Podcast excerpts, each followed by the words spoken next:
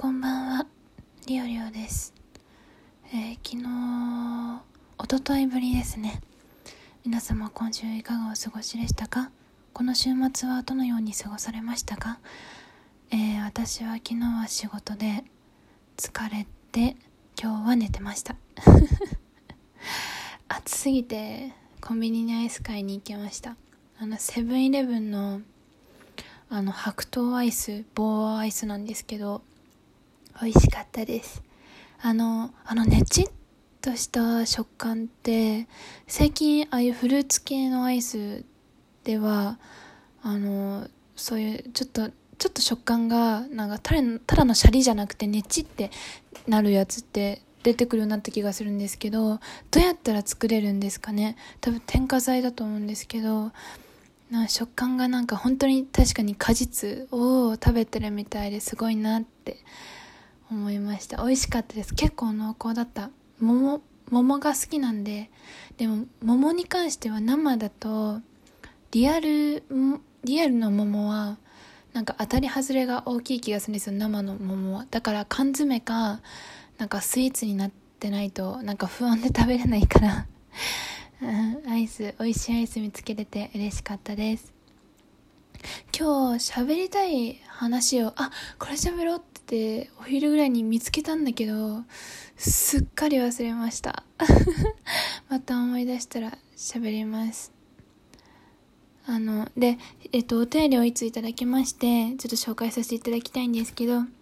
えー先日、えっと Google フォームの方にもお便りいただきました p ボーさんから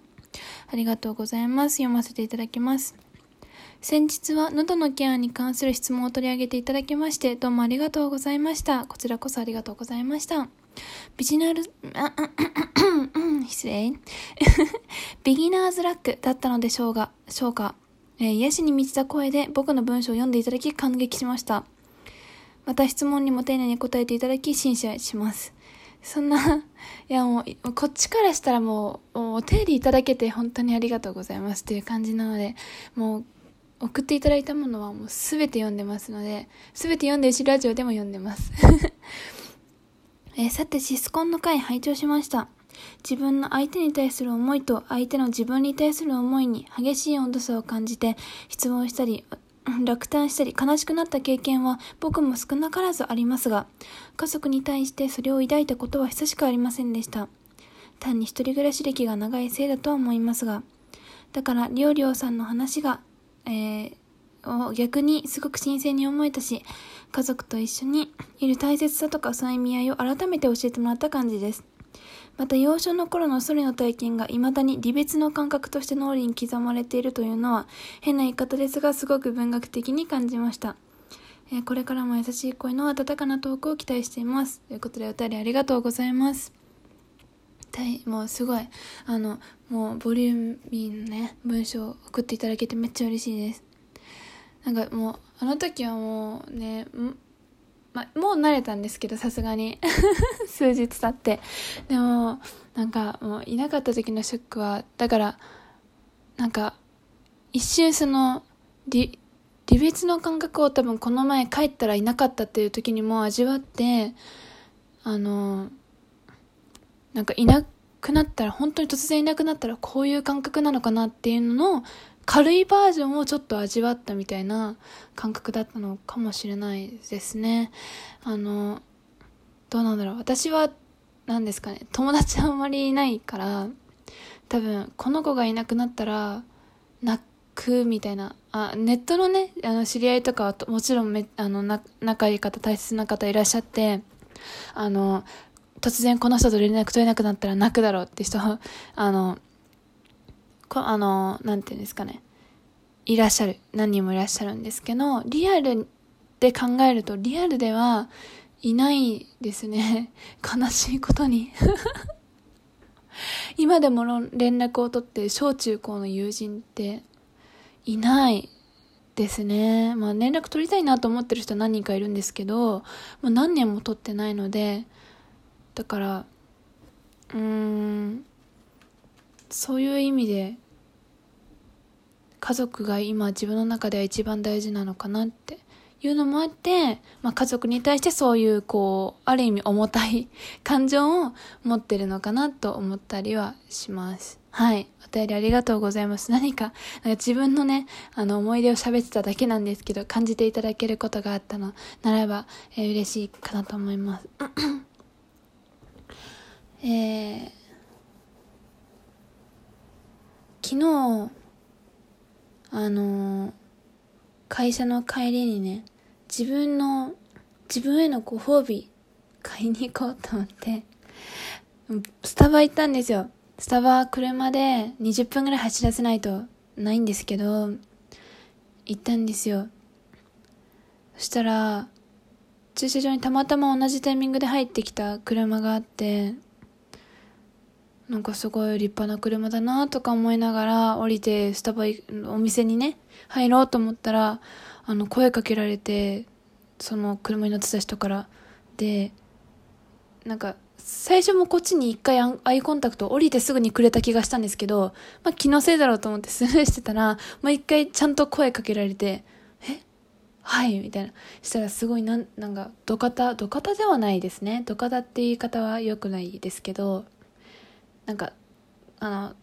体、体力使うお仕事をされてそうな 屈強なお兄さんがいて、あの、あの、どうも、みたいな感じで、ナンパしていいみたいな感じで言われて、もうびっくりしちゃってね。だ初めてのナンパをされたんですよ。人生初めての。で、私その時に、あの、仕事終わりだったから、あの、上白 T シャツ、下黒の、もう長い、あの長ズボン。なんて、なんですかね。うん、長ズボン履いてて、ジーパンではないんですけど、もっとさらっとした生地のパンツ履いてて、だからえでそれに肩にカバンかけてるみたいな感じであのぶなんかなんですかねお世辞にも決して綺麗な格好はしてなかったんですよ仕事終わりだったしねだからえな何何何このえどういうこと？みたいな。そのこっちも声かけられる準備できてるわけじゃないできてないから知らないからもちろん。えもう戸惑いすぎて怖くてなんかもう恐れるままに「はいあはいえあいやはい」みたいな。なっちゃってなんかもううまく対応できなかったんですけど。いや怖かったですね。なんか見知らぬ男性に声をかけられて絡まれるってこんなに怖いことなんだって